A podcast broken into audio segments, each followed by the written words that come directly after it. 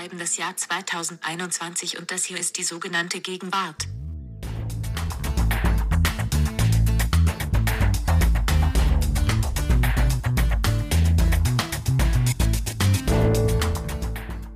Danke, Siri, für die wie immer freundliche Begrüßung. Mein Name ist Lars Weißbrot. Ich bin Redakteur im Feuilleton der Wochenzeitung Die Zeit. Und mit mir hier ist mal wieder mein Kollege Ijoma Mangold. Hallo, Ijoma. Hallo, Lars. Was passiert denn heute?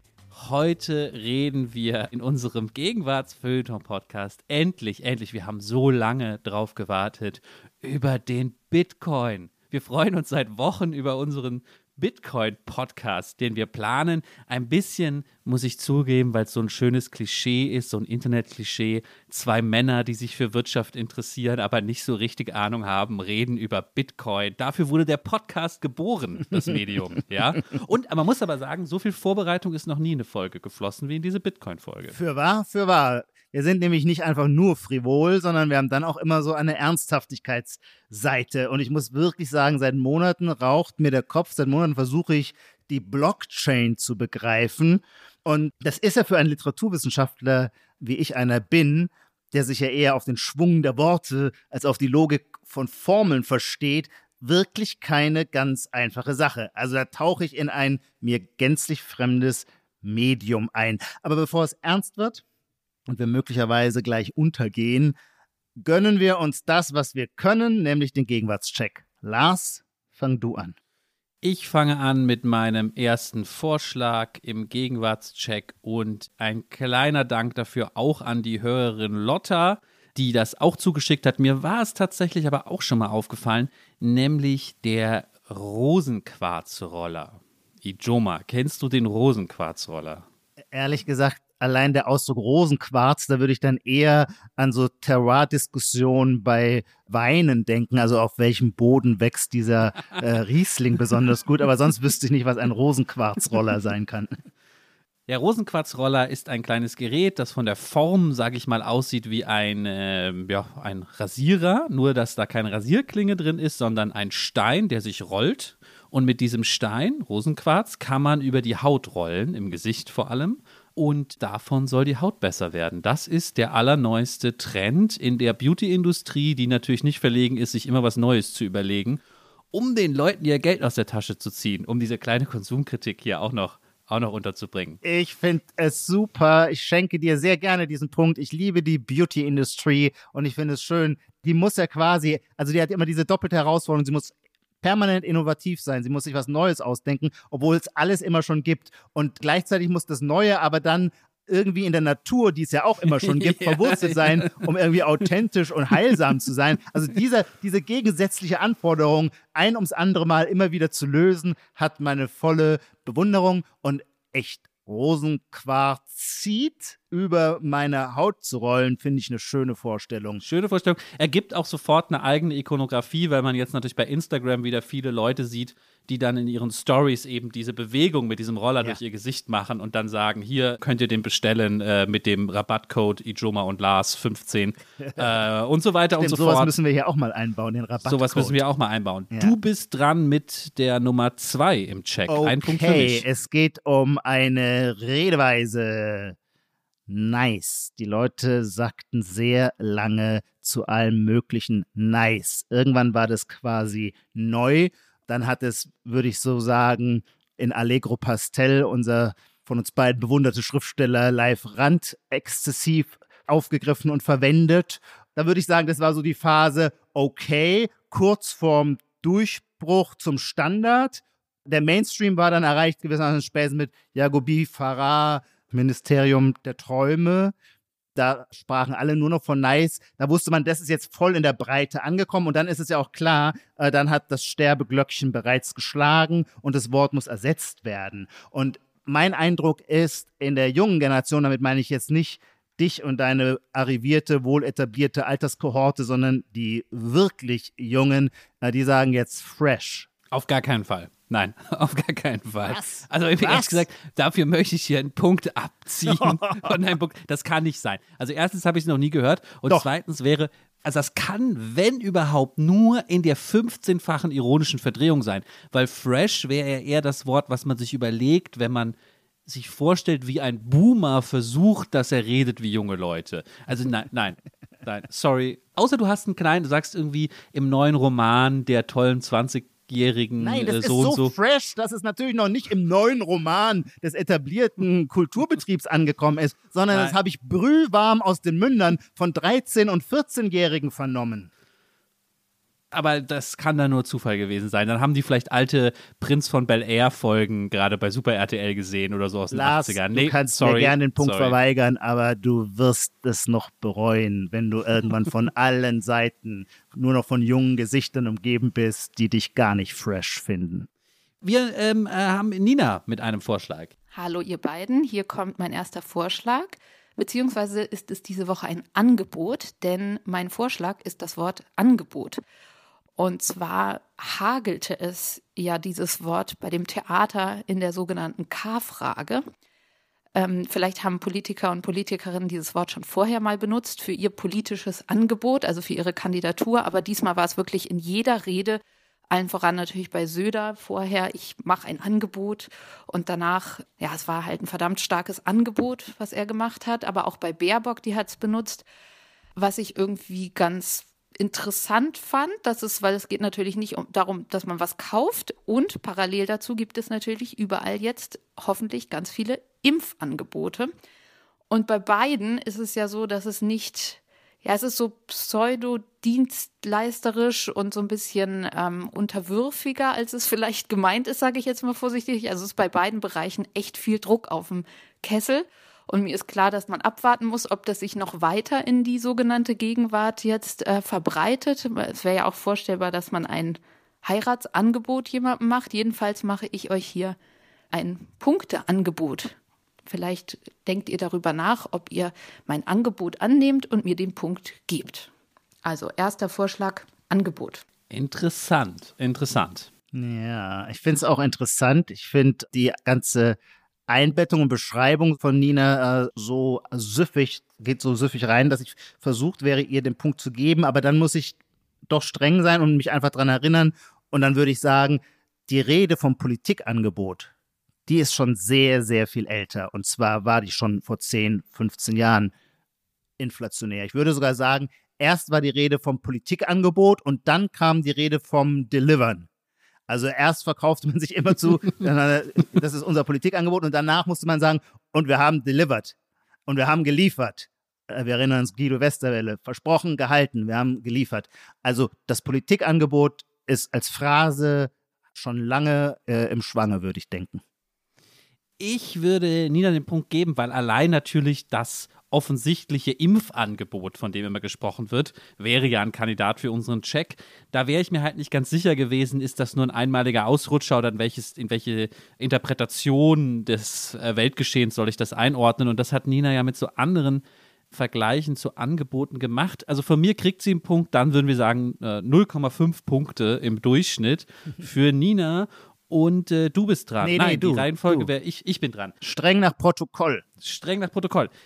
Wir erinnern uns, wir haben ja hier hin und wieder über Autos gesprochen, wir erinnern uns an den Land Rover Defender, ein kultig verehrtes Fahrzeug, ein äh, britischer Geländewagen, der jahrzehntelang genau gleich gebaut wurde und äh, immer noch so, man vielleicht sagen, archaisch aussah, wie als er, ich weiß es gar nicht, in den 70ern, 60ern zum ersten Mal vom Band rollte. Wird es jetzt gleich royal? Geht es gleich um eine Beerdigung? Um eine Nein. gewisse Beerdigung? Nein, nein, nein, die Beerdigung, nee, die habe ich mir nicht angeguckt, aber natürlich, die Royals haben auch alle diese alten Defender. Dann passiert Ja, und äh, was Prinz der Philipp Kultur- wurde in, im Defender zu seiner letzten Echt? Ruhestätte gefahren, ja. aber in einem alten Defender. Ja. Okay, mein Punkt ist nämlich, dieses Auto gibt es nicht mehr, weil, keine Ahnung, ich glaube, die böse EU hat irgendwie gesagt, da verletzt man sich den Kopf, wenn man abbremst oder so, Ja. deswegen dürfen die nicht mehr bauen. Daraufhin wurde die Produktion dieses Fahrzeugs eingestellt und ein neuer Defender wurde entwickelt. Dasselbe Auto soll denselben Geist ausstrahlen, aber ganz neu.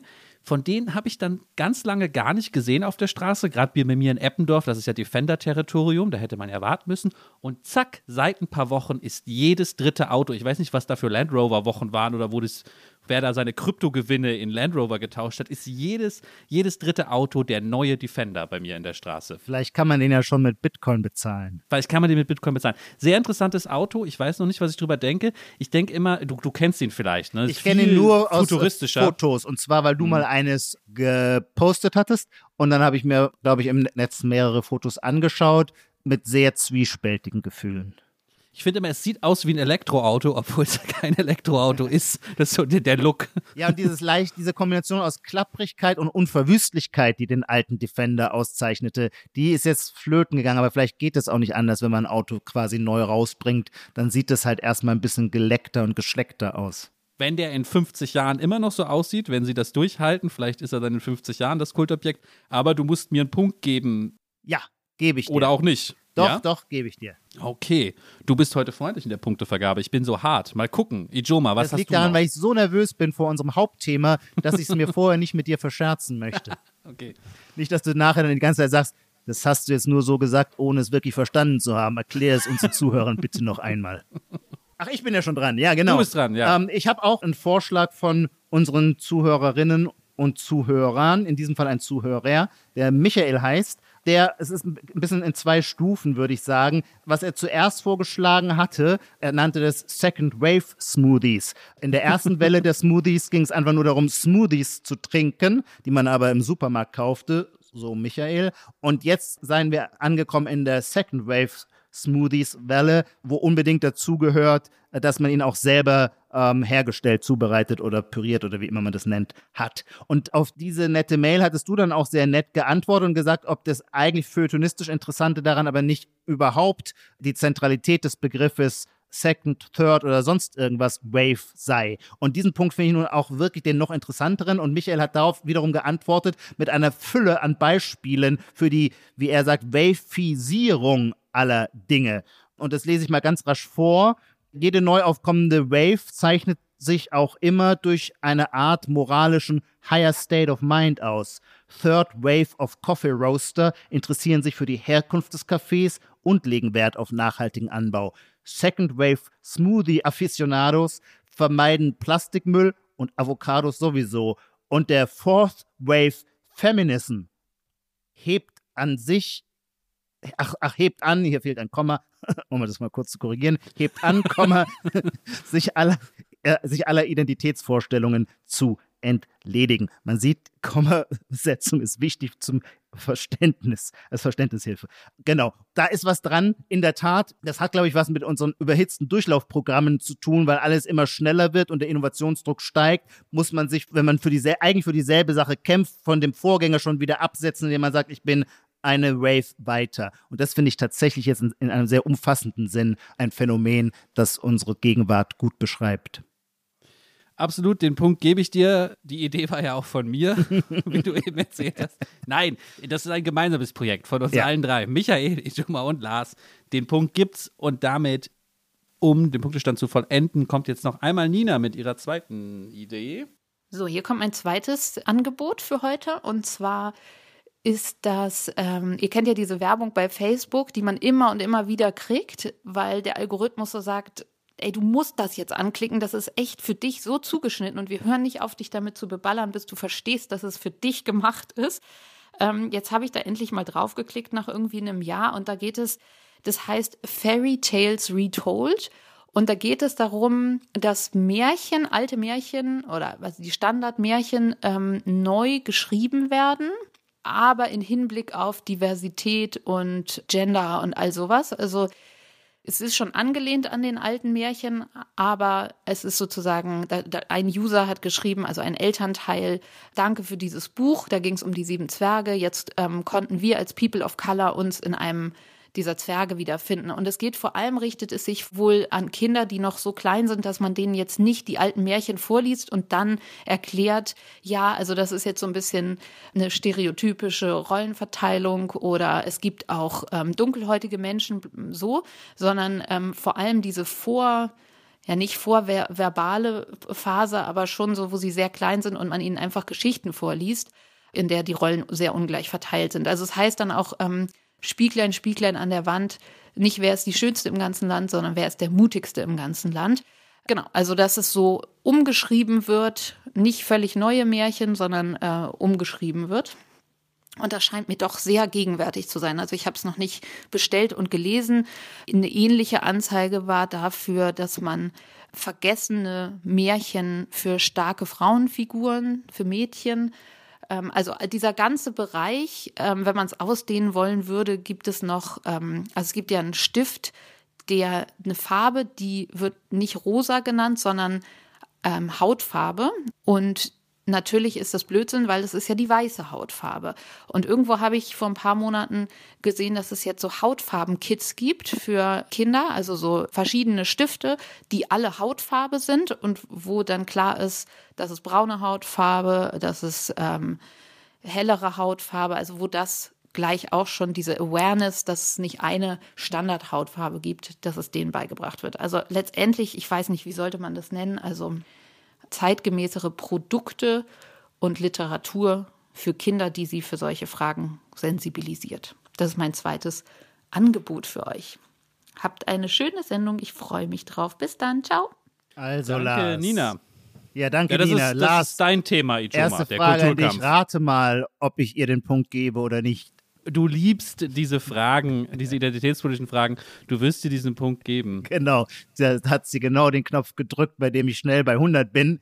Ähm, ich kann mich den lieben langen Tag über diese Dinge aufregen, also über dieses Phänomen, dass im Grunde der gesamte, das gesamte kulturelle Erbe der Vergangenheit auf die äh, neue Moral der Gegenwart angepasst werden soll und muss. Und da passt das natürlich vollständig rein. Ich habe kürzlich irgendwo gelesen, ich glaube in der FAZ, interessanter Artikel, wie die Übersetzung von der Erika Fuchs, die den Donald Duck legendärerweise ja ins Deutsche übersetzt hat, jetzt bearbeitet werden soll und natürlich alles eliminiert werden soll, was irgendwie gegen gegen Ableism, Lookism, Racism, Sexism und was es sonst noch im Angebot, im Angebot äh, gibt, bereinigt werden soll. Unter anderem soll äh, auch, ich glaube, das Wort Fettwanst, mit dem irgendwer beleidigt wird, wird auch getilgt. Also, mein Punkt hast du, Nina. Ich schmeiß noch einen Punkt oben drauf, damit wir jetzt schnell zum Bitcoin kommen, unserem Thema heute. Vielleicht schicke ich einen Satz vorweg. Und zwar sollen, wollen wir den Bitcoin natürlich nicht nur in seiner ökonomischen Dimension erfassen, sondern wir sind ja ein Feuilleton-Podcast. Wir glauben, in diesem Thema steckt so viel Gegenwart, kulturelle,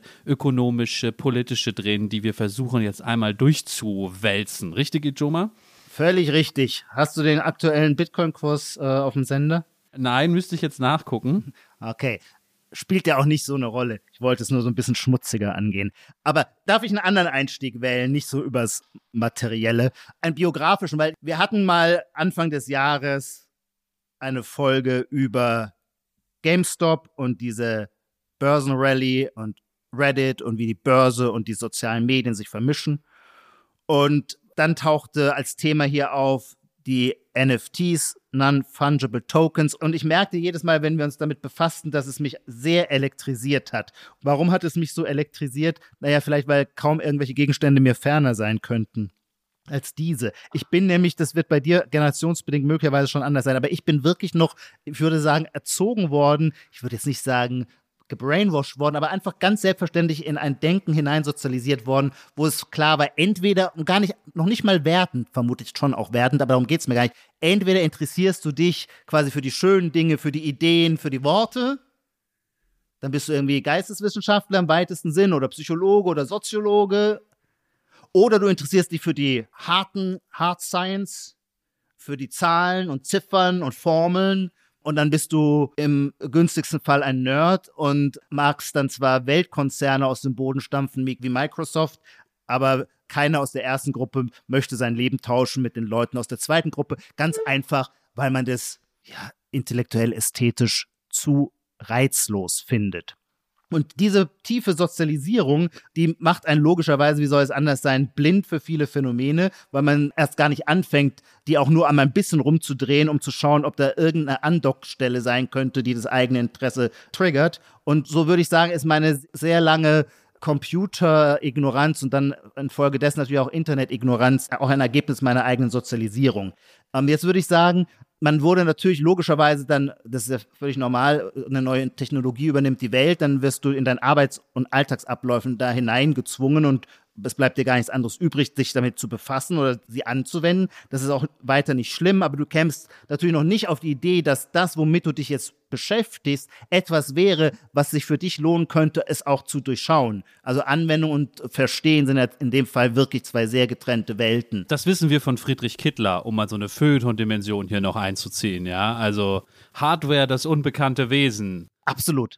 Ja. Also selbst die Leute, die viel mit Computern zu tun haben, haben in sehr vielen Fällen überhaupt keine Ahnung von der Struktur dahinter. Das ist total gutes Stichwort. Hardware, das unbekannte Wesen, dann wäre Software das schon etwas bekanntere Wesen also ich weiß, das ist ein kleiner, wie sagt man, Aha-Effekt schon vor mindestens zehn Jahren. Da war Sascha Lobo schon der große Interneterklärer und irgendwann fragte ich Sascha mal, wie gut er eigentlich das verstehe, was da technisch passiert. Und dann sagte er ganz offen, nee, damit hat seine Internetkenntnis einfach gar nichts zu tun. Das war jetzt nicht das Einräumen eines Defizits, überhaupt nicht, sondern das, worüber wir eigentlich reden, wenn wir über das Internet reden, hat tatsächlich gar nichts mit Informatik oder mit Softwareentwicklung zu tun, sondern nur mit den Oberflächen. Und das wäre jetzt der nächste Schritt, den ich ganz skizzieren möchte. Gewiss gewissermaßen das Web 2.0 war eine, also wenn das Internet per se eine Revolution war, mit der wir uns aber alle erstmal, naja, ein bisschen schwierig taten in der Anwendung. Wir waren dann irgendwie in der Lage, ein Konto bei AOL zu eröffnen, um eine E-Mail zu verschicken. Und irgendwann waren wir in der Lage, ein Blogprogramm so zu bedienen, dass man einen eigenen Blog beschreiben konnte. Dann kam aber das Web 2.0 und das war eine Revolution der Benutzeroberfläche. Oder ich würde sagen, eine Revolution auf zwei Ebenen, nämlich auf der Ebene der Benutzeroberfläche, dass das alles plötzlich wahnsinnig zugänglich und bedienungsfreundlich wurde und zwar eben auch noch auf dem Smartphone und eine Revolution, die großen Plattformen hervorgebracht hat. Und das eine hängt mit dem anderen zusammen, denn die Leistung oder die, ja, die große Leistung der Plattform war, uns eben so benutzerfreundliche Oberflächen zu bieten, dass jeder damit arbeiten konnte und dann die Leute eben auf die eigene Plattform zu ziehen, um diese weltweite Kommunikation, in der wir seither leben, zu entfachen.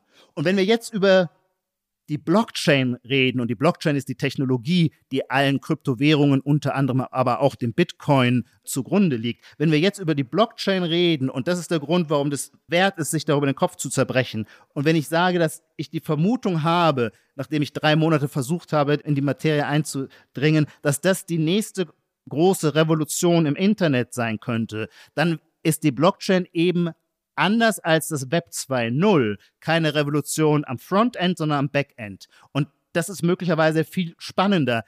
Erstens mal, weil es sich nicht so leicht darstellt oder abbilden lässt, aber weil es umgekehrt die tatsächlichen Prozesse und Strukturen, die unserer Handhabung des Netzes zugrunde liegen, revolutioniert. Und was diese Revolution bedeutet, ist eigentlich die von Zentralität zu Dezentralität. Die große Plattformökonomie war eine der Zentralisierung des Internets. Die Blockchain braucht nicht mehr diesen Intermediär, wie man so schön sagt, diesen Dritten, der uns zusammenführt. Facebook ist die Plattform, die uns alle zusammenführt, aber der Facebook-Server selber hat eine unhintergehbare Autorität. Gleiche gilt für Twitter. Und zuletzt hat es der letzte Präsident der Vereinigten Staaten zu spüren bekommen, als er von der Twitter-Plattform flog.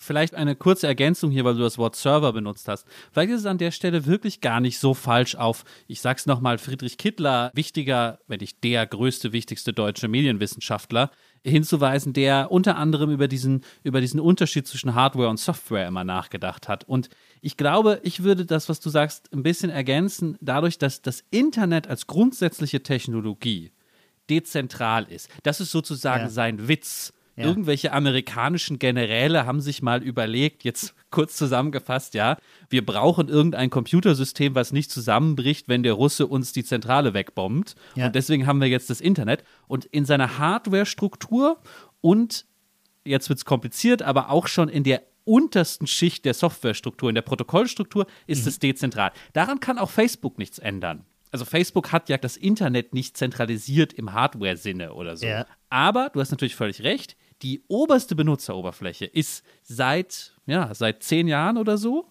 immer zentralisierter. Wir ja. sind bei Twitter oder nicht. Wir sind bei Facebook oder nicht. Das Gegenbeispiel wäre, es gibt noch eine Sache, die weiterhin dezentral funktioniert auf dieser Oberfläche, die aus den alten Zeiten stammt, die E-Mail. Die E-Mail. In der E-Mail ja. kann ich sozusagen mit jedem kommunizieren, egal wo der ist. Das geht bei den anderen Plattformen nicht mehr. Und du sagst jetzt sozusagen, ich will es mal so formulieren, dialektisch, die Blockchain, über die wir jetzt dauernd reden, also Kryptowährung, Bitcoin, Blockchain, dieser Themenbereich führt uns jetzt wieder zurück in die Dezentralität, die wir eigentlich ja wollten vom Internet. Und zwar nicht einfach zurück in jene Dezentralität, die es schon mal gab, sondern nach vorne in eine Dezentralität, die so bisher nicht möglich war. Weil es geht jetzt nicht einfach nur darum, irgendwelche Nachrichten, Bilder oder sonst etwas dezentral in die Welt zu streuen. Das war auch bisher möglich. Wenn man sich für keine großen Plattformen entschied, hatte man halt das Pech, dass vielleicht wenige es wahrnahmen, aber es war in dem Sinne technisch möglich. Aber das waren, sind ja immer Kopien. Das ist vielleicht der entscheidende Punkt. Das sind immer Kopien. Und was jetzt so spannend ist, dass du in der Blockchain dezentral etwas ablegen kannst, das für alle einsehbar ist. Und das erläutern wir gleich, das, dann wird es sehr, sehr kompliziert. Ich kürze erst nochmal so etwas wie Zahlungen. Bei Zahlungen war es bisher, da leuchtet es einem sofort ein, war der Intermediär oder der Dritte, die Instanz so entscheidend, die verbucht, aha, von Person A kommt eine Zahlung an Person B. Ähm, also hat Person B jetzt eine Einheit mehr und Person A eine Einheit weniger. Und die Zentrale ist quasi die Instanz des Vertrauens. Die ist quasi selber nicht beteiligt, sie hat kein Interesse daran, deswegen führt sie das Kassenbuch. Vertrauen wir darauf, die wir über diese Zentrale Geld austauschen, vertrauen wir dieser Zentrale. Und diese Zentrale ist jetzt nicht mehr nötig, seit es die Blockchain gibt, weil es ein System gibt, wo dezentral alle Teilnehmer sicherstellen können, dass alle Transaktionen korrekt abgelaufen sind. Und das ist tatsächlich absolut neu und zwar in der Menschheitsgeschichte. Und es ist auch wahnsinnig gegenwärtig, weil ja hier zwei Themen, finde ich, zusammenkommen, die wir nicht nur auch wenn du das jetzt ein bisschen feuilletonistisch übertrieben findest, die wir nicht nur im Netz und in der Frage um ja, äh, Zahlungsverkehr und Ökonomie sehen, sondern gesamtgesellschaftlich, nämlich ein Misstrauen und vor allem ein Misstrauen gegenüber dem Zentrum, gegenüber der Institution. Mhm. Also das ist ja was, worüber wir im mhm. Feuilleton seit Jahren nachdenken und das spiegelt sich natürlich hier. Nur würden vielleicht manche sagen, es wird gelöst, das Problem plötzlich durch, genau, die, durch die Blockchain. Es wird möglicherweise gelöst und gleichzeitig ist es natürlich eine enorme Bedrohung für die Zentralautoritäten. Mal vielleicht kann man sagen, nur als kleine Zusammenfassung, früher hat man doch immer gesagt, Internet ist cut out the middleman. Ja. So, und jetzt ist es Cut Out the Center Man, sozusagen in dieser neuen Version. Und noch mehr, was manchen vielleicht ein äh, sanftes Gefühl der Befriedigung verschaffen würde, äh, Kill the Middleman, mit dem Prinzip wurde gewissermaßen Uber und äh, Amazon groß. Jetzt könnte die Blockchain Uber und Amazon killen. Das heißt, die großen Tech-Giganten, die deswegen mächtig geworden sind, weil sie die zentrale Plattform es geht ja dabei immer nur um Netzwerkeffekte. Deswegen gibt es ja in all den Anwendungen immer nur eine wirklich große Adresse, weil es nur dann Sinn macht, wenn möglichst viele sich da versammeln, die das für sich monopolisiert haben, die werden jetzt überflüssig, weil wir zum Beispiel den Austausch von Ware gegen Geld durch sogenannte Smart Contracts automatisch auf der Blockchain ablaufen lassen können, ohne die Vermittlungsinstanz zu haben, die sicherstellt, dass das Geld vom Kunden eingegangen ist und die Ware vom Produzenten verschickt worden ist oder so. Ijoma, darf ich noch mal einen anderen Aspekt aufmachen, um mich jetzt, ich will mich jetzt noch mal so ganz, bevor wir gleich noch mal in Medias Res gehen, ganz so, so untechnisch ins Thema noch mal reinmogeln, ja? ja? Für alle, ja, für alle Hörer äh, und Hörerinnen, die jetzt äh, ausgestiegen sind, versuche ich noch mal einen anderen Approach, ja?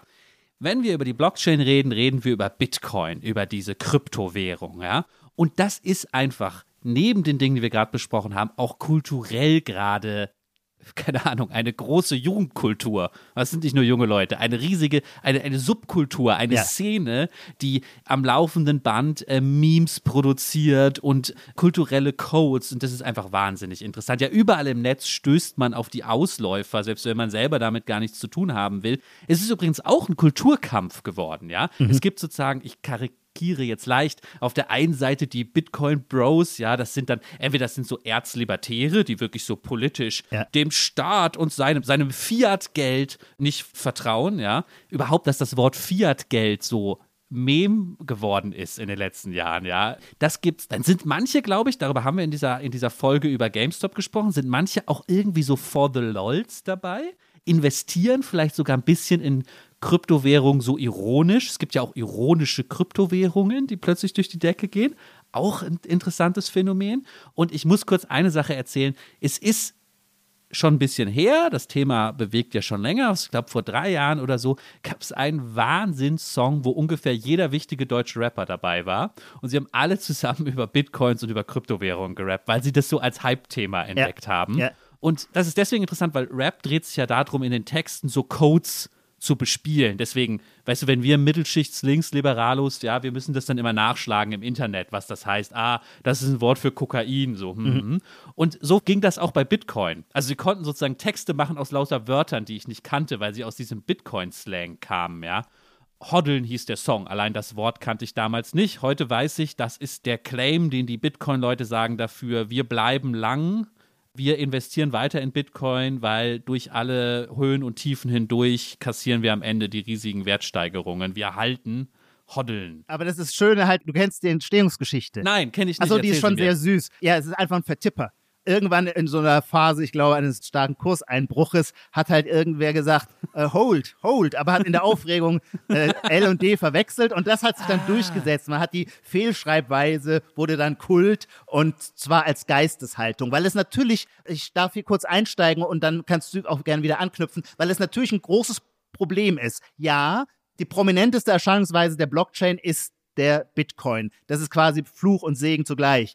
Fluch, weil man dann immer so sagen kann, euch geht es nur ums Geld. Segen, weil wenn es um Geld geht, sind natürlich auch viele Energien mobilisiert für die große Sache. Aber die frühen Bitcoiner, über die Geschichte würde ich auch gerne noch was erzählen. Die ist irre, die ist irre, kein, die ist ein echtes Mysterium, das sich auch, glaube ich, sagenhaft gut verfilmen ließ. Aber die frühen Bitcoiner ab dem Jahr 2011 wurden gesehen und waren vermutlich auch irgendwelche Nerds, die aber an die Technologie glaubten, die nicht daran glaubten, dass sie eines Tages Milliardäre sein würden, was sie heute sind, die da an die Technologie glaubten. Nun gab es quasi drei große Wellenbewegungen, wenn man den Kurs des Bitcoins anschaut. Und nachdem dann die Wertsteigerungen gigantisch waren, brach es danach immer wieder, kam es zu unfassbar starken Kurskorrekturen. Die muss man ja seelisch verkraften, wenn man darin investiert ist. Und die Hodler waren gewissermaßen die, die nicht rausgingen, nur weil es zu gewaltigen Rücksetzern gab, weil sie an die Sache glaubten. Während die bloßen Glücksritter, die jetzt die schnelle Mark, wie man früher gesagt hätte, mitnehmen wollten,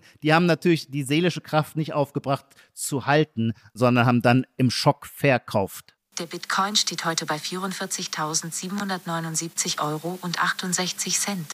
Du hast doch eben gefragt nach dem Kurs. Stimmt, stimmt. Daran merkt man, dass wir am Montag ausstrahlen, aber am Donnerstag aufgenommen haben, denn die Volatilität des Bitcoins ist gewaltig. Das heißt, der Kurs wird am Montag schon wieder ganz woanders stehen. Ja, wir sind mittlerweile, haben in den letzten zwei Wochen einen ordentlichen Rücksetzer verkraften müssen von dem Allzeithoch bei 65.000 Dollar sind wir jetzt, das war ja jetzt hier ein Eurokurs, ich glaube bei 51.000 Dollar.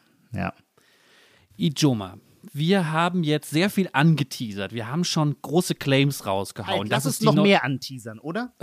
noch mehr Ja, anteasern. weil diese narrativen Annäherungen, wir schieben quasi das Allerschwierigste, vor dem wir uns aber nicht drücken wollen, noch vor uns her, noch ein bisschen was anteasern. Also das eine Ding ist so ein bisschen, warum ist das Thema so faszinierend, wenn man sich einmal darauf einlässt? Und ich finde, da soll man jetzt auch nicht lügen. Es ist schon immer eine Kombination, und zwar eine Kombination aus dem Interesse dafür, was technologisch möglich geworden ist, als auch eine Faszination für das soziale Phänomen. Und unter soziales Phänomen würde ich jetzt auch das Phänomen, dass der Bitcoin eine Asset-Klasse ist, eine Anlageklasse ist, fassen. Und natürlich ist es extrem motivierend, wenn ich in meinem Freundeskreis rumschaue, auch bei Leuten, die immer wahnsinnig internetaffin waren, war trotzdem eigentlich keiner dabei, der im Jahr 2007 oder 2008, keine Ahnung, wann Facebook an die Börse ging, 2009, in großer Menge Facebook-Aktien gekauft hätte. Im Rückblick, das sind nur zwölf Jahre her, es ist nicht viel Zeit vergangen, im Rückblick würde jeder sagen, ist ja völlig logisch. Ja klar musste man auf diese Aktien setzen. Es ist doch klar, dass das das nächste große Ding ist. Ebenso erinnere ich noch, da war ich 30, als die Dotcom-Blase platzte, da gab es auch, wenn ich es richtig erinnere, ja, gab es auch schon Amazon-Aktien. Und natürlich haben die Leute in Panik ihre Amazon-Aktien verkauft, weil sie überzeugt waren, ah nee, das war ein überhitzter Fiebertraum, das mit dem Internet, jetzt platzt er. Und danach wenden wir uns wieder der Kohlenstoffwelt zu. Dabei ist im Rückblick völlig klar, naja, das war eine ganz gesunde Marktbereinigung und die großen Player, die werden bleiben. So, ich will sagen, es ist einfach verdammt schwierig, eine neue Entwicklung, wenn sie im Entstehen begriffen ist, als solche auch zu identifizieren. Und wenn man quasi einmal schon gescheitert ist, jetzt rede ich zumindest für mich, wenn ich einmal schon gescheitert war, nämlich um das Jahr 2008, 2009 herum, die, Bedeutung von Social Media angemessen zu würdigen. Und damit meine ich ja nicht, ein Konto bei Facebook zu eröffnen und selber was zu posten. Das macht jeder, das kann jeder. Nee, wirklich dran glauben meint immer, Stichwort Skin in the Game, mit eigenem Geld dabei sein. Und zwar jetzt nicht einfach, weil man damit Geld verdienen will, sondern weil man damit beglaubigt, dass es nicht nur dahingeredet ist. Ich habe mein eigenes Geld investiert, weil ich überzeugt bin von meiner Prognose, dass Social Media das nächste große Ding ist. Dazu hätte man 2009 in der Lage sein müssen. Dazu war ich nicht in der Lage. Und jetzt habe ich natürlich das starke Bedürfnis in meinem kurzen Leben, noch einmal die Chance zu haben, etwas richtig zu machen. Also am Anfang einer großen neuen technischen Umwälzung dabei zu sein. Und da setze ich jetzt halt auf die unfassbar vielen Anwendungsmöglichkeiten der Blockchain. Leider, wie immer bei Investitionen, weiß man es natürlich vorher nicht so genau. Zu dieser Geschichte gehört, glaube ich, auch, dass es jede Menge Kritiker von Bitcoin gibt, aus ganz verschiedenen Gründen. Und zu diesen Gründen gehört auch, dass diese Kritiker sagen, das ist einfach nur Quatsch.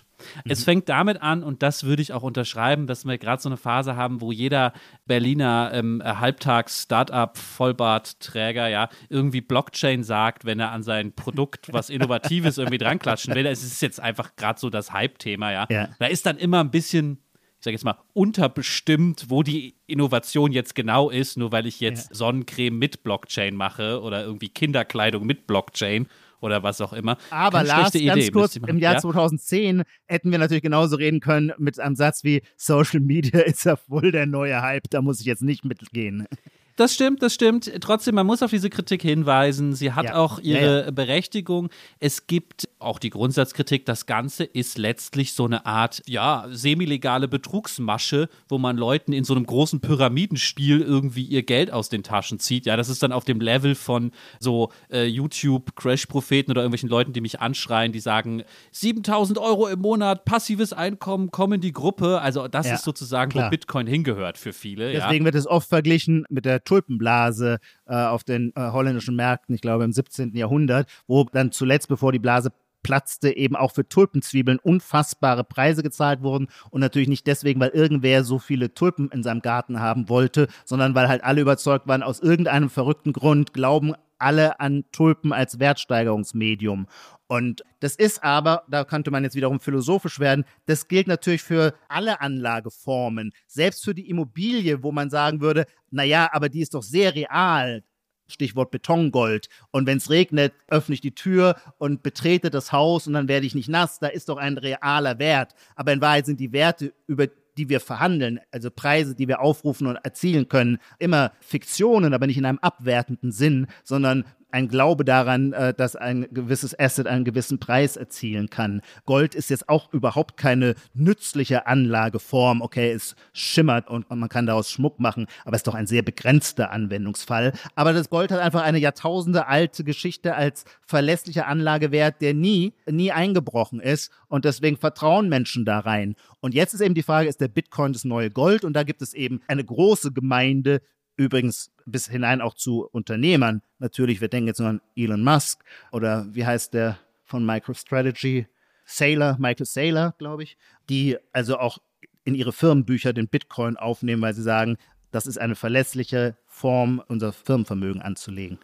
Und auch ich habe mich von Leuten wie dir, Ijoma, äh, so lange breitreden lassen, dass ich dann, nein, ganz aus freien Stücken natürlich, auch Bitcoins gekauft habe. Tatsächlich ein paar, nicht viel investiert. Meine Twitter-Follower wissen, das hat sich in. Hast du wirklich sich, ein paar also, Bitcoins gekauft? Ein paar Euro in Bitcoin-Anteile gesteckt. Denn, um nochmal auf den Song von eben zurückzukommen, ich bin da wie der, wie der geschätzte Rapper Frauenarzt, der rappt nämlich in dem Song, hab keinen Plan von Kryptographie, aber cache die Coins ein. So, das war bisher meine Philosophie. Ja. Denn warum ich am Ende es nicht bewerten kann, ist, es ist so schwierig zu verstehen. Es ja. ist wirklich schwierig zu verstehen, was wirklich das Zentrum dieser Technologie ist. Ist es Bullshit? Ist es genial? Was ist es eigentlich? Vielleicht versuchen wir das in den letzten verbleibenden Minuten unseres Podcasts einfach mal so ein bisschen aufzudröseln. Wir müssen heute etwas überziehen. Das ist aber angesichts des welthistorischen Datums, das wir damit eingehen, zu rechtfertigen. Ja, wie wollen wir anfangen? Wie wollen wir loslegen bei diesem großen Thema? Soll ich kurz was zur Geschichte sagen, weil die ist faszinierend und hilft vielleicht auch ein wenig? Ich glaube, bevor wir zur Geschichte kommen, lass ja. uns doch nochmal auf eine Sache hinweisen. Warum ist das so kompliziert? Warum ist es wirklich kompliziert zu verstehen, was Bitcoin und Blockchain sind und machen? Naja, weil da mindestens drei, wenn nicht sogar mehr, sehr komplizierte Sachen zusammenkommen. Nämlich. Naja, ich würde sagen, ein Wissen um vernetzte Computersysteme, Kryptographie und Ökonomie oder Spieltheorie. Ökonomie und Spieltheorie würde ich jetzt in dem Fall dann in dieselbe Schublade stecken. Und du brauchst alle drei Elemente, damit die Blockchain funktioniert, damit die Blockchain das Problem löst, das bis dahin nicht gelöst war. Und das ist ganz wichtig. Das habe ich erst in der Vorbereitung mit dir für diesen Podcast verstanden. Also so viel hat es mich jetzt schon weitergebracht, dass dieses spieltheoretische Element, ja, die Frage, wie ich mich verhalte in der Zusammenarbeit oder Nicht-Zusammenarbeit mit anderen, ja, Ja. dass die zentral ist dafür, für diese ganze Idee, wie das funktioniert. Vielleicht können wir das so ein bisschen aufdröseln gleich, aber du wolltest einmal historisch daran gehen. Und kurz nochmal nachhängen, weil also zu der Verständnisherausforderung gehört eben auch diese Trinität, wenn man so möchte, weil es ist in der Regel nicht so, dass jemand, der etwas von Spieltheorie versteht, auch etwas von Kryptographie versteht. Und zwar jetzt nicht einfach nur im Sinne von, hat er dieses Wissen oder hat er es nicht, sondern ist das eine Denkweise, die ihm leicht fällt oder die ihm nicht leicht fällt. Das heißt, um die Blockchain zu verstehen, braucht man drei möglicherweise doch sehr unterschiedlich geartete Erkenntnisintuitionen, die normalerweise nicht gleichzeitig einem in die Wiege gelegt werden. Und ich glaube, wir haben, das dürfen wir an dieser Stelle uns selbst lobend sagen, wir haben unendlich viel in den letzten ja, Monaten, in den letzten zwei Monaten miteinander telefoniert, Lars und ich, um uns immer wieder zu diesen Punkten zu bringen, wo wir nicht weiterkamen. Und einmal war das Problem deswegen so schwierig zu knacken, weil es um Kryptographie geht und uns plötzlich klar wird, dass Kryptographie werden wir nie verstehen. Und dann war es so schwierig, weil es plötzlich um Spieltheorie geht. Oder es war so schwierig, weil es um verteilte Netzwerke oder verteilte Computer in Netzwerken ging und so weiter. Und dann kann man immer versuchen, an der einen Stelle so ein bisschen weiterzukommen. Aber das ist ja bei uns logischerweise bei jedem Menschen auch begrenzt, das, was er daran verstehen kann. Und dann muss man sagen, das ist jetzt das Maximum an Verständnis, das mir in diesem Moment möglich ist, aus dem einen Strang. Und dieses schiebe ich jetzt rüber in den anderen Strang und schaue, ob ich damit in dem anderen Strang weiterkomme. Und ich fand es halt auch deswegen so aufregend, weil man Okay, jetzt werde ich, äh, liebe Zuhörerinnen und Zuhörer, ihr merkt, ich bin schon ein bisschen manisch darüber geworden. Es war so spannend, weil eigentlich erst, wenn man versucht, etwas zu verstehen, was einem als Thema gar nicht liegt, wird man so krass an die Grenzen äh, der eigenen Begreifungskraft geführt, dass man deswegen dann aber auch genauer sieht, was Erkenntnis sein könnte. Also, beziehungsweise ich habe es ja auch jetzt noch nicht verstanden, aber ich weiß mittlerweile genau, was ich nicht verstehe. Und ich spaziere hier oft durch die Gegend und sinniere darüber, ob es denkbar ist, weil ich werde auch nach dieser Sendung weiter am Thema bleiben, ob es denkbar ist, dass ich irgendwann in einem halben Jahr auf mich zurückschaue und denke, wie konnte der das damals nicht verstehen? Also ob das quasi dieses jetzt hat's Klick gemacht und alle drei Stränge stehen mir klar vor Augen und ich kann wirklich sagen, ich habe das Prinzip verstanden. Ob dieser Punkt erreichbar ist für mich, das finde ich total, da bin ich total neugierig drauf. Ich glaube, wenn wir auf dieser Ebene sprechen, ja, auch wenn wir jetzt übers Nachdenken nachdenken, wie wir als Feuilletonisten das ja gerne tun, dann habe ich aus dem Beschäftigung mit Bitcoin eins gelernt. Um etwas zu verstehen, das eine Antwort auf ein Problem sein soll, ist es immer am allerwichtigsten, dass man erstmal das Problem versteht. Richtig. Weil wenn einem, und das passiert bei Blockchain und Bitcoin oft, wenn einem die Leute nur alle Details der Antwort erklären, versteht man überhaupt nicht, was das soll. Deswegen vielleicht müssen wir einmal nochmal genau sagen, welches Problem wird durch diese Technologie, auf die du so hoffst, gelöst? Wie können wir dieses Problem fassen? Beschreib das mal, Lars. Ich glaube, der einfachste Weg, es zu beschreiben, ist zu sagen, wir wollen einen Zahlungsverkehr etablieren, der ohne Zentrum auskommt, bei dem nicht bei einer vertrauenswürdigen Zentrale hinterlegt ist, zum Beispiel, wer we wem wie viel Geld gegeben hat und auch in welcher Reihenfolge. Ja? All diese Dinge sind nämlich wichtig. Ein Beispiel, was ich von dir habe, ist der Scheck. Ich glaube, das hilft schon mal sehr weiter. Die älteren Hörerinnen und Hörer erinnern sich vielleicht, es gab mal Schecks. Schecks haben so funktioniert, wenn ich einen Scheck ausgestellt habe und unterschrieben habe, konnte jemand anderes damit zur Bank gehen und das Geld, was ich da auf den Scheck eingetragen habe, von meinem Konto runternehmen. Ja? Ja. Wenn aber ich mein Konto überzogen habe und ich habe einfach sogenannte ungedeckte Schecks ausgestellt, ja, dann entschied einfach wahrscheinlich, würde ich jetzt mal sagen, genau, wer zuerst kommt, mal zuerst. Wer zuerst bei der Bank war, hat dann das Geld bekommen, für die anderen war nichts mehr da, dann war mein Konto gesperrt. Ich glaube, hier kann man verdeutlichen, wenn jetzt Leute kommen und sagen, wir haben immer Dezentralität jetzt genannt, wir wollen diese Bank nicht mehr, das soll dezentral sein, es soll kein eines Konto mehr geben, ja, dann stößt du sofort auf ein Problem, weil wenn es keine Zentrale mehr gibt und mein Konto, meine Transaktionsgeschichte ist dezentral an verschiedenen Stellen. Jeder hat zu Hause sozusagen ein Logbuch, in dem er reinschreibt, was Lars Weißbrot ausgegeben hat oder nicht. Dann hast du das Problem, es ist nicht klar, ob ich eigentlich nur ein Euro habe und ich habe einen Scheck über einen Euro ausgestellt an die Joma und der löst den ein und gibt den weiter und jemand anderes hat auch einen Scheck über einen Euro von mir und gibt den auch weiter und es kommt nie raus, weil es dezentral ist, dass ich gar nicht zwei Euro habe.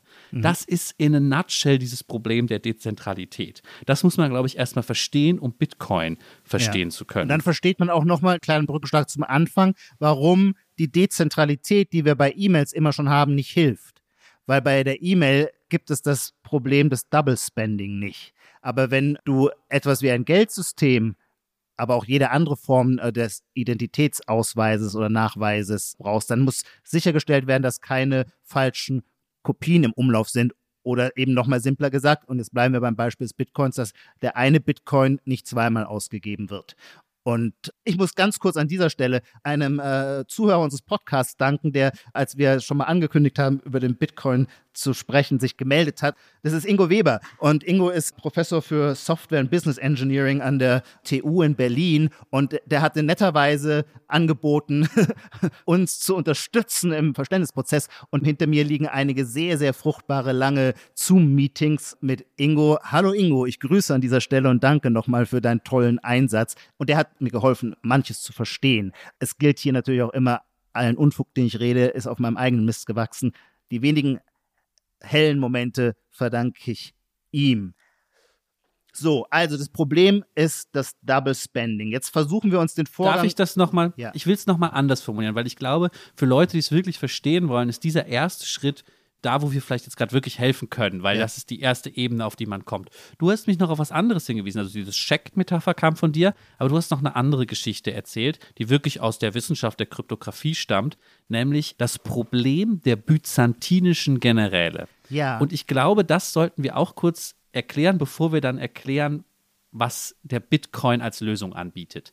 Wichtig ist nämlich zu verstehen, bei dieser Frage mit den Schecks macht die Frage keinen Sinn, wenn ich mein Konto mit einem Euro überzogen habe, dadurch, dass ich jeweils zwei Checks mit je einem Euro unterschrieben habe, macht die Frage keinen Sinn, welcher Scheck echt ist. Ja. Ja, das ist wichtig, um auch Bitcoin zu verstehen. Es macht keinen Sinn zu fragen, welcher der beiden Checks, welche der beiden Transaktionen ist die wirkliche oder was ist der echte und was ist der gefälschte Bitcoin. Es geht um was anderes. Es muss verhindert werden, dass beide Checks sozusagen parallel eingezahlt werden und nicht klar ist, wer jetzt, wem jetzt dieser eine Euro gehört und sich das Geld irgendwie verdoppelt oder so. Es muss klar sein, nur einer von beiden gilt. Welcher ist fast egal, möchte genau, ich sagen. Genau, das war so ein Moment, an dem haben wir uns unendlich die Zähne ausgebissen und gleichzeitig waren wir aber davon natürlich auch immer besonders fasziniert, weil da so ein konstruktivistisches Moment drin liegt oder auch so ein, es geht nicht um die Wahrheit. Man redet bei den Transaktionen auf der Bitcoin-Blockchain immer gerne davon, dass Transaktionen verifiziert werden. Aber dieser Moment der Verifikation handelt nicht davon zu sagen, das eine ist eine echte Transaktion, das andere ist eine unechte. Es gibt in diesem Sinne keine ontologische Wahrheit, die zu das verifizieren ist wäre. Das ist philosophisch toll, ja. Das ist philosophisch toll. Und um das zu verstehen, ist dieses, was du erzählt hast von den byzantinischen Generälen toll. Ich ja. versuche die Geschichte einmal kurz zu erzählen, ja. Mhm. Und zwar sieben byzantinische Generäle wollen eine schwer befestigte Stadt angreifen. Wichtig, um dieses Gedankenexperiment zu verstehen, ist, sie erleiden hohe Verluste, wenn sie nicht alle sieben auf einmal angreifen. Das ist sozusagen das Worst-Case-Szenario. Es gibt zwei Möglichkeiten, bei denen sie gut davon kommen. Sie greifen alle zusammen an, ja, oder sie greifen alle nicht an, ja. Aber wenn nur ein Teil von ihnen angreift, haben sie ein Problem. Jetzt wird die Geschichte dieser Generäle dadurch kompliziert, dass es unter diesen Generälen womöglich Generäle gibt, die an einem Scheitern der ganzen Sache interessiert sind. Ja, es sind Verräter dabei, die wollen, dass ein halbherziger Angriff stattfindet. Ja, und verwirren das Ganze. So. Und jetzt ist die Frage, die dieses kryptografische Rätsel aufgibt, wie lässt sich sicherstellen, dass wenn alle sieben Generäle miteinander kommunizieren müssen, wir greifen jetzt an oder wir ziehen uns zurück, dass alle das Gleiche machen, dass sie sozusagen einen Konsens finden. Wenn der Konsens gegeben ist, dann haben sie kein Problem, weil dann greifen sie alle an und gewinnen die Schlacht oder sie ziehen sich zurück und es ist nichts passiert. Was blöd ist, ist, wenn die eine Hälfte angreift und die andere nicht. Und sie haben noch keine Telekommunikationsmedien. Genau, sie können, also sie, Sie können haben nur nicht, Reiter, ähm, sie haben Boten. ja. Wenn der eine General zum anderen einen Boten schickt, kann dieser Bote auch abgefangen werden vom Feind und zum Beispiel nicht einfach nur umgebracht werden, sondern durch einen anderen Boten, einen Fake-Boten ersetzt werden, um eine falsche Nachricht weiterzugeben. Genau, und das ist das Rätsel, was man versucht mit einer Technologie, mit einer Software zu lösen, wenn man es überträgt auf Computer. Wichtig ist hier, wie bei den Schecks, es geht nicht darum, ist die echte Botschaft, wir greifen an oder ist die echte Botschaft, wir ziehen uns zurück. Wichtig, es muss eine konsistente Botschaft sein.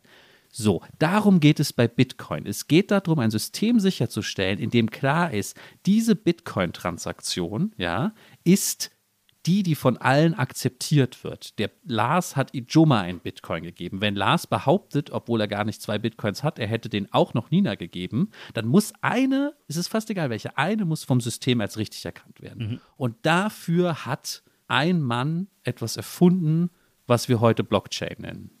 Ja, und dieser Mann ist ein echtes Mysterium. Ob es ein Mann ist oder eine Gruppe von Menschen, wissen wir Oder nicht. eine es Frau. Gibt, oder eine Frau, ja, natürlich. Oder eine Frau. Es gibt nur das Pseudonym Satoshi Nakamoto. Von dem gibt es das berühmte White Paper. Der hat gewissermaßen diese drei Elemente, von denen wir gesprochen haben. Viele der Erkenntnisse, die in den Bitcoin oder in die Blockchain eingeflossen sind, waren vorher für sich schon da.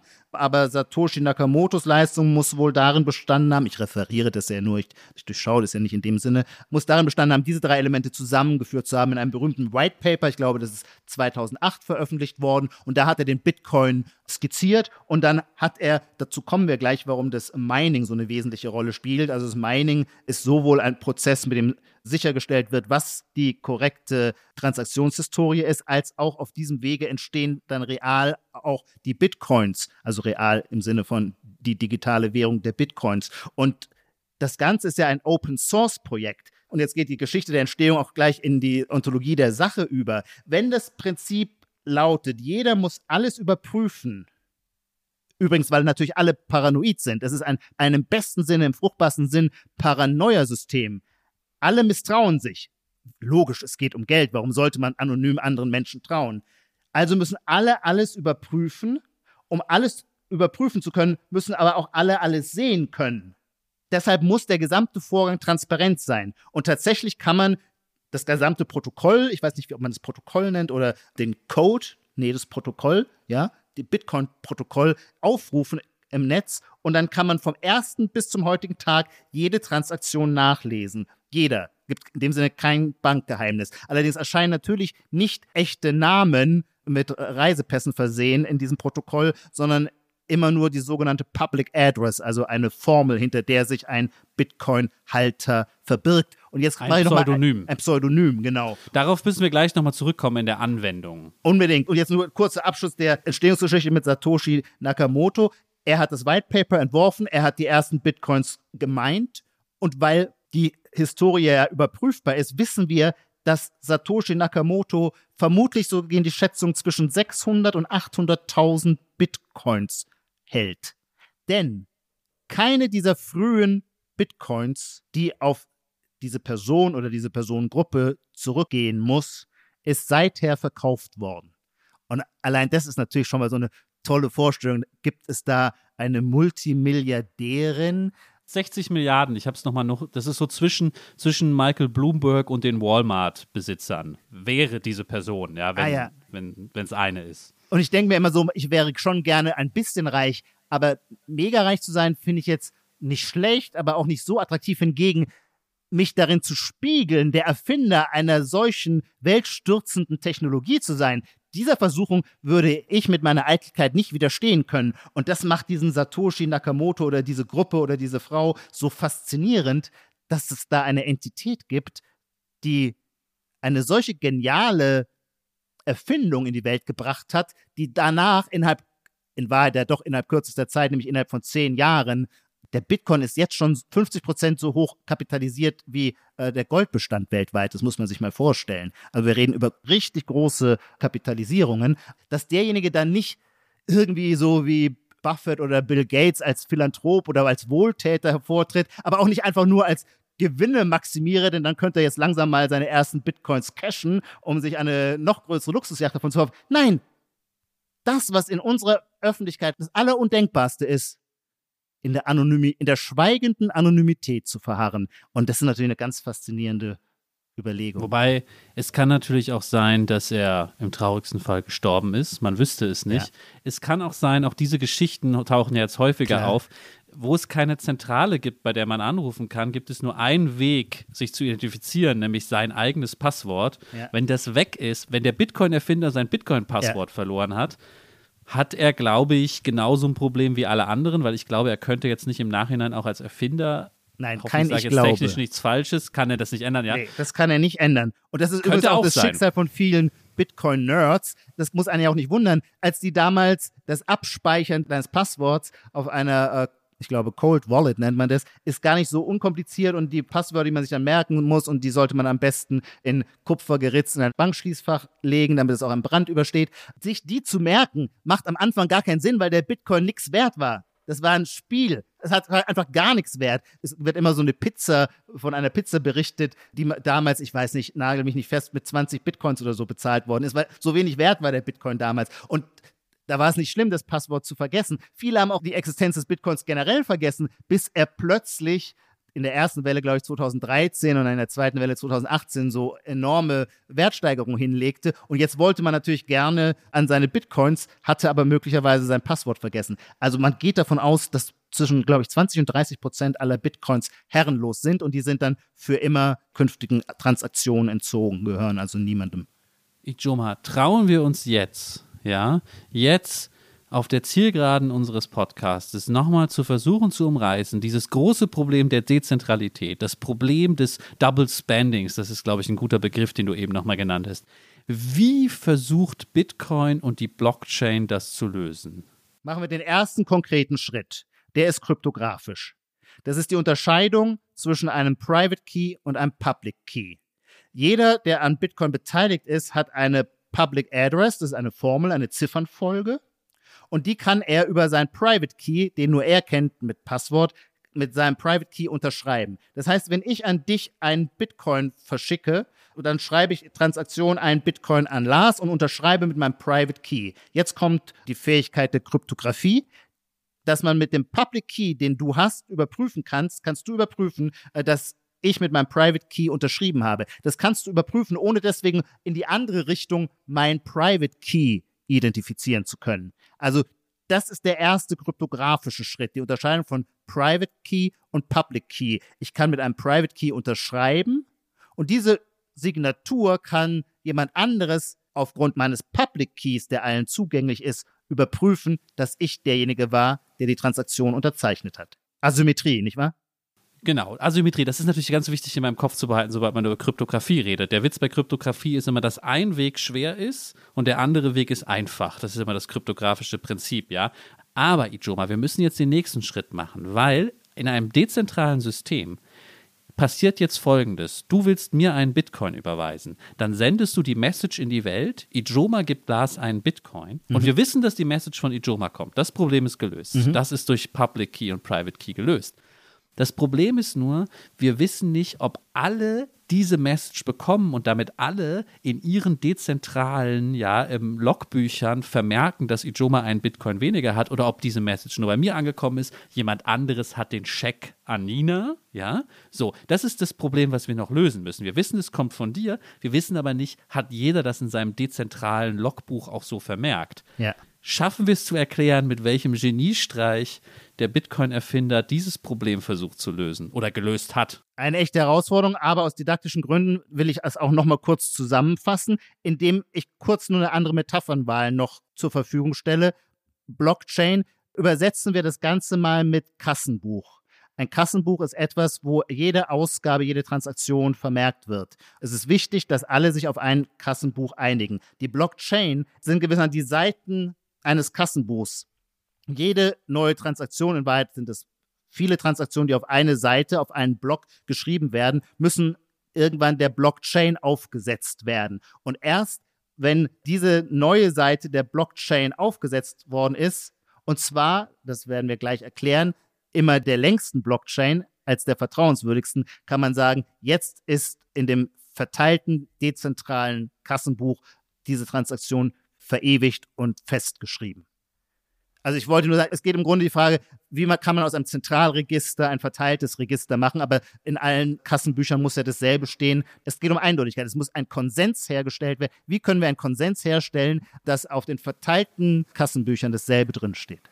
Und der Witz, diesen Konsens herzustellen, der nennt sich Proof of Work. Der Proof of Work bedeutet, um eine Transaktion sozusagen zu bestätigen, das müssen nicht die Versender des Geldes sein, das können auch unabhängige andere Parteien sein, die nennt man beim Bitcoin Miner, müssen sozusagen andere Leute oder irgendwelche Leute Arbeit aufwenden, irgendeine Form von Arbeit, um zu zeigen, wir haben ein Arbeitsvolumen in diese, die Bestätigung dieser Transaktion gesteckt. es ist also sozusagen random, was für eine Art von Arbeitsvolumen, mhm. ja. Bei Bitcoin geht es darum, oder bei überhaupt bei Kryptowährung geht es darum, mit Computerpower kryptografische Rätsel zu lösen, was Zeit und Ressourcen, vor allem Strom, kostet und auch Grafikkarten, die man dann irgendwelchen Gamern wegkauft, deswegen sind die gerade so knapp. Ja, also man steckt Arbeit, Ressourcen da rein, eine dieser Sache zu bestätigen, dann hat man ein Proof of Work und jetzt versuche ich es abzukürzen, damit man nicht merkt, welche Details ich vielleicht noch nicht ganz verstanden habe.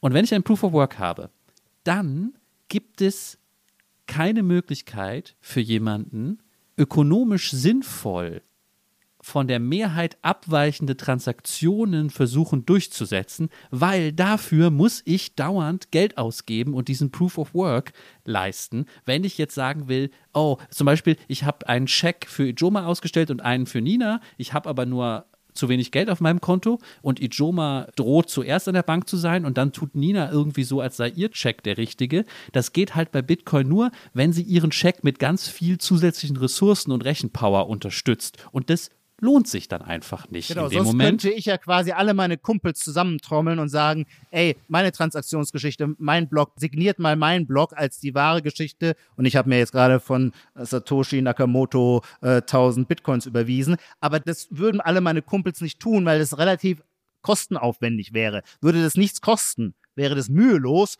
würden die mir den Gefallen tun. Ist es aber nicht. Und nun sind wir ja mit unendlich vielen Menschen beteiligt. Das heißt, am Ende geht es nämlich nicht um die Wahrheit, den Punkt hatten wir vorher schon, sondern um die Mehrheit. Also der Block wird akzeptiert, dem sich die Mehrheit der Beteiligten anschließt. Und da sind wir wieder bei der byzantinischen Fehlertoleranz. Genau, aber vielleicht müssen wir so ein bisschen genau fassen. Nicht die unqualifizierte Mehrheit, sondern die Mehrheit der Computerpower. Ja. Also die Mehrheit, die sozusagen am meisten Ressourcen da reingesteckt hat, ja. die sagt, das ist der Scheck, der gilt. Ja. Und den anderen vergessen wir. Ja. So.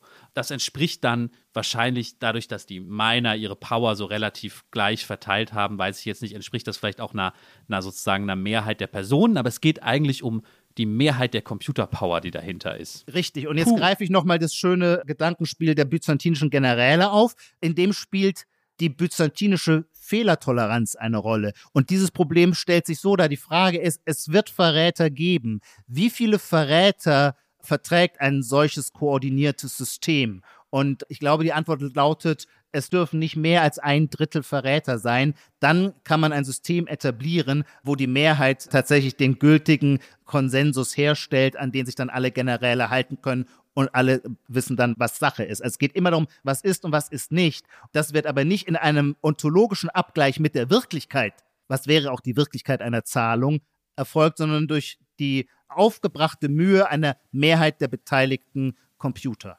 Ijoma, ich habe einen Vorschlag.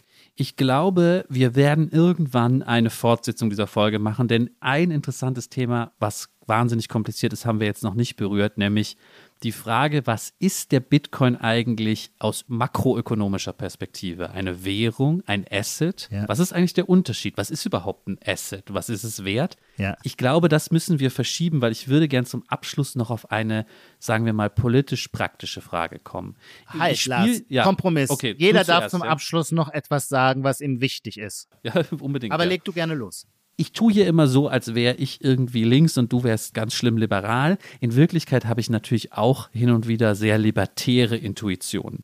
Und das muss ich sagen, das merke ich beim Bitcoin. So wie bei anderen Anonymisierungs-, Pseudonymisierungs-, Kryptografierungstools, ja, geht es mir auch beim Bitcoin so, dass ich erstmal seine Existenz befürworte. So wie, ich weiß nicht, manche werden es kennen, das Anonymisierungstool Tor, ja, was dafür da ist, sich im Internet anonymisiert zu bewegen, ja, sein Licht und Schatten hat. Ja, man kann sagen, da finden schlimme Verbrechen statt, von Drogenverkauf bis noch Schlimmeres.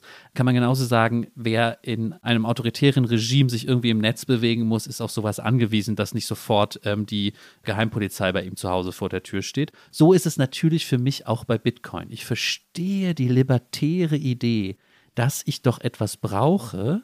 Ich kann mich in dieser Welt nicht bewegen, ohne Sachen zu bezahlen. Und wenn ich Sachen bezahle, will ich vielleicht nicht immer, dass jeder Staat sofort weiß, wer ich bin, wo ich bin, was ich tue. Das hilft natürlich Verbrechern, aber muss ich nur einmal vorstellen, ein autoritäres Regime, ich bin ein Dissident und ich muss mich irgendwie durchschlagen. Dann habe ich zwei Möglichkeiten. Ich habe viel Bargeld oder vielleicht gibt es eine digitale Währung, die irgendwie zumindest pseudonym bleibt und mich davor schützt, dass jemand mein Versteck findet. Und das muss ich dann entgegen aller, naja, ähm, Ressentiments gegen so libertäre Visionen dann schon sagen, das finde ich beim Bitcoin erstmal eine gute Sache.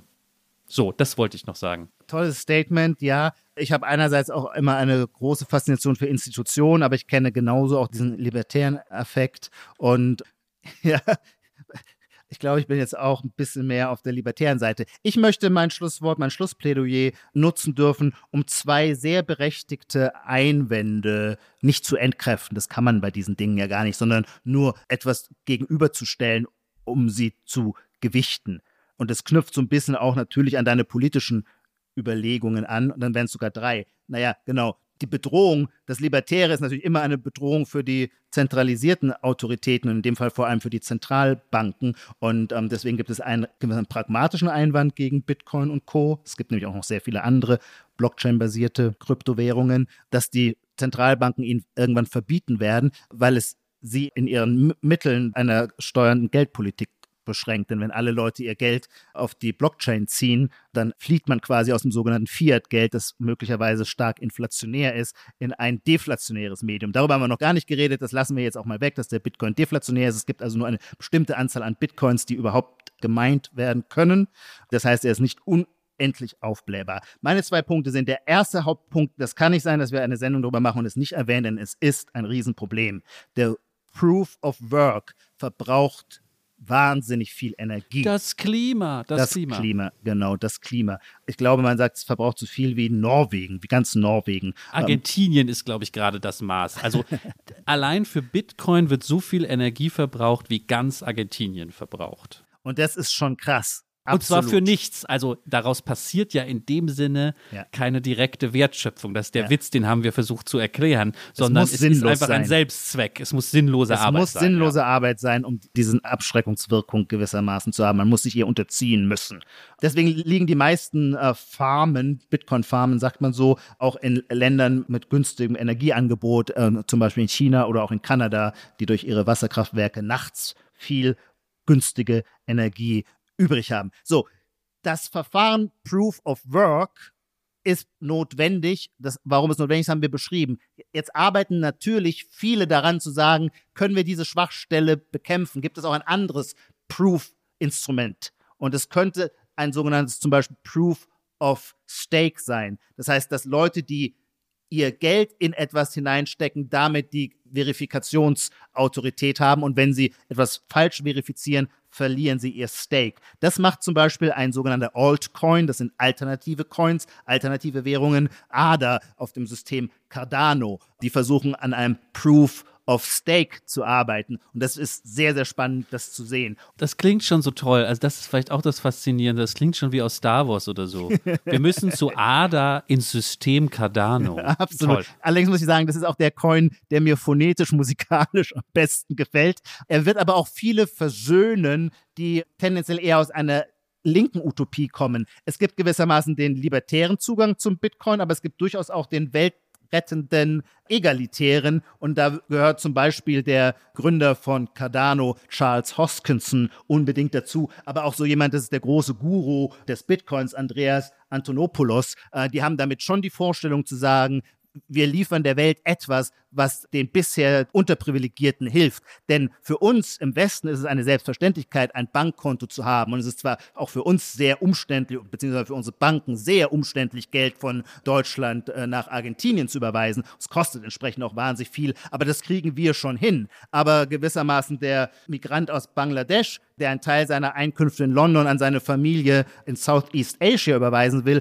der bekommt die Transaktionskosten gewaltig zu spüren und beziehungsweise umgekehrt der Bewohner von Afghanistan, also nur ein Bruchteil der Menschheit verfügt über ein Bankkonto. Aber Bankkonten äh, sind zentral, um am Weltwirtschaftswachstum zu partizipieren. Und die Idee der Kryptowährungen ist es, dass wir niedrigschwellig, weil keine Infrastruktur, keine institutionelle Infrastruktur mehr geschaffen werden muss, niedrigschwelligen Zugang allen geben, die über ein Handy verfügen. Da reicht schon ein altes Nokia-Handy, um äh, eine Bitcoin-Transaktion in die Wege leiten zu können. Das heißt, die Utopie, wenn wir jetzt mal Bitcoin als eine linke Utopie verkaufen, wie es Andreas Antonopoulos tut, wäre, wir geben allen, wir geben allen Zugang zu Geldtransfers. Und das ist natürlich ein zentrales ich möchte nicht sagen Menschenrecht, aber eine ganz zentrale Fähigkeit. Ich hatte eben den Charles Hoskinson erwähnt bei Cardano. Dessen Idee ist, der konzentriert sich sehr auf Afrika und das wäre jetzt mein abschließender Punkt. Wir reden beim Bitcoin halt immer über Geld. Ja, das ist auch die naheliegendste Anwendungsform, aber es gibt viele andere Anwendungsformen. Dazu gehören zum Beispiel auch jede Form der Identifizierung, also des Ausweises, des Selbstausweises. Viele Menschen auf der Welt verfügen über keine Pässe. Und äh, man könnte in Afrika, und ich glaube, das ist eines der Projekte, das Charles Hoskinson vor Augen hat, auf die Blockchain Identitätsausweise bringen, sodass jeder dokumentieren kann, wer er ist und damit am Transfer nicht der Gelder, sondern der realen Personen teilnimmt. Kurzum, die Anwendungsbreite der Blockchain, die wird sich überhaupt erst noch erweisen. Ich weiß nicht, wie spricht man diese Modelinie COS von HM äh, aus, die werben damit, dass sie die Blockchain einsetzen, um ihre Produkte bis zur Quelle rückverfolgen zu können. Für die ganzen Lieferketten ist die Blockchain eine große Chance, weil sie für jeden einsichtbar transparent ist. Oder auch bei Lebensmitteln, wie sagt man, uh, from uh, nose to tail, from farming to from farm to fork. Dieser gesamte Weg eines Teils eines Rindes kann dann auf der Blockchain für den Konsumenten einsichtbar sein und dann sieht er immer, an welcher Stelle wer in der Lieferkette was geleistet hat. Kurzum, viele Leute sind Milliardäre geworden mit dem Bitcoin, aber die darunterliegende Blockchain kann möglicherweise ganz neue Formen des Wirtschaftens ermöglichen, die unsere Welt neu definieren werden. Puh, puh, Ijoma. Puh. Ijoma, wir kommen zum Ende. Eigentlich müsst du mir noch eine Prognosefrage stellen. Das ist noch unsere Abschlussrubrik. Dann mache ich die ganz schnell. Bitte. Ich hatte kürzlich, oh, ja, es gibt es ja noch auf Clubhouse, folgte ich so einer Runde so junger Investoren und da sagte der eine, Elon Musk, seine Prognose wäre, Elon Musk ist in zwei Jahren bei Tesla raus. Der will auf dem Mars sterben, der Rest ist ihm Banane. Und tatsächlich gibt es diese Vorstellung, dass diese hochdisruptiven Unternehmerpersönlichkeiten natürlich auch disruptiv äh, in der Selbstanwendung sind und sich dann viel früher, als man glaubt, aus ihrem Erfolgsprojekt herausziehen. Meine Frage an dich, glaubst du, dass im Jahre 2024 Elon Musk noch CEO von Tesla sein wird? Ich mache es ganz kurz und sage nein ich glaube, auch im Jahr 2024 wird SpaceX so wichtig sein, dass er für Tesla keine Zeit mehr hat. Und damit beschließe ich die Abschlussrubrik und verabschiede mich auch sofort. Bedanke mich bei allen Hörerinnen und Hörern, die mit uns diese Reise, diese komplizierte Reise durch die Blockchain unternommen haben. Und vor allem bei dir, Ijoma, weil ich so viel von dir gelernt habe bei diesem Podcast. Es war eine tolle Zeit der Vorbereitung. Wir werden sie auch noch nachbereiten. Ich bin sicher, wir kriegen von den echten Bitcoin-Kennern auch sehr viele Zuschriften, die uns auf die ganz sicher, und das meine ich gar nicht kokett, unendlich vielen Fehlinformationen, die uns unterlaufen sind, äh, hoffentlich freundlich und unterstützend hinweisen werden. Die Titel aller Bücher, Artikel, Filme, Songs oder Serien aus dem Podcast finden Sie in der Podcast-Beschreibung. Bei Anregungen, Kritik und Lob schreiben Sie uns gerne an gegenwart.zeit.de.